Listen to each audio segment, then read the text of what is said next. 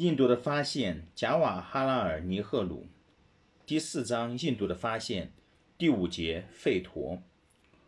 许多印度教徒都把吠陀看作是神所显示于世间的经典，这是我认为特别不幸的事，因为这样一来，我们就失去了这些经典的真实意义。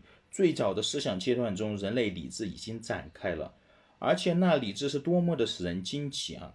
吠陀就是当时存在着的知识总会的意思。其中混杂着许多的东西，有颂诗、祈祷词、祭礼、巫术，各用大自然的壮丽的诗歌。其中没有偶像崇拜，也没有神庙。尤其突出的是，全书中弥漫着的活泼生气和对人生的肯定。吠陀时代的早期的雅利安人对于生活的兴味是如此浓厚，所以他们很少注意到灵魂，他们只是模模糊糊地相信死后有某种存在。逐渐的。神的概念生长了，有奥林匹斯类型的神，后来有一神教，再后可以说是与一神教混合着的，又有一元论的概念。思想把他们带到了新奇的领域，对于大自然中神秘性的冥想和探究的精神都出现了。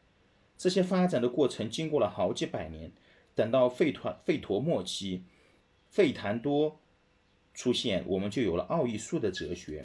一句吠陀是部吠陀的第一部，大概是人类所有的最古书籍。在这里，我们可以发现人类心灵的最初流露，诗歌的光彩和对于大自然中美景与神秘的狂欢。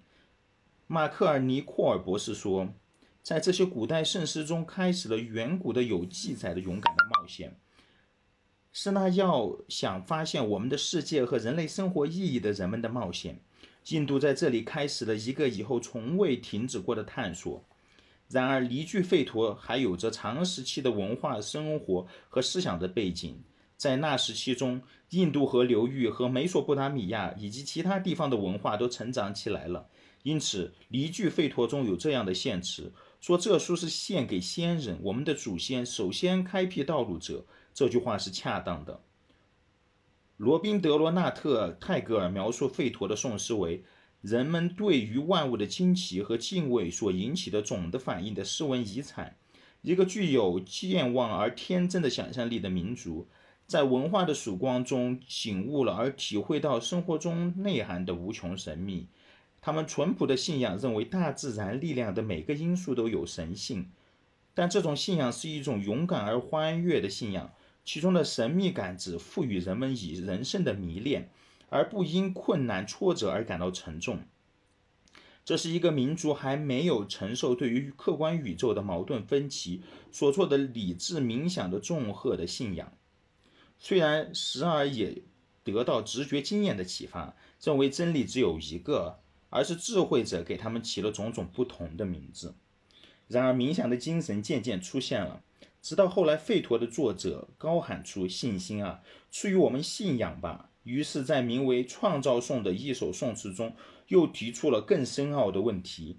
马克思缪勒将这座颂词作为献给无名的神。一，那是没有无，也没有有，没有太空，也没有太空以外的天。被隐蔽着的是什么？在哪里？掩蔽着又是什么？哪里是水？深不可测的水何在？